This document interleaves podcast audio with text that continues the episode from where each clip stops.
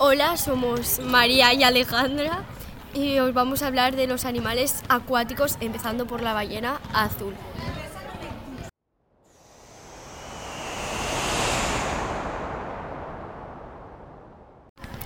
Como bien ha dicho Alejandra, vamos a hablar sobre la ballena azul, el animal más grande del mundo y uno de los más curiosos. ¿A qué sí, Alejandra?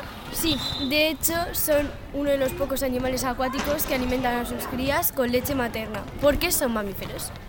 Obviamente. En conclusión, la ballena azul es un animal espectacular.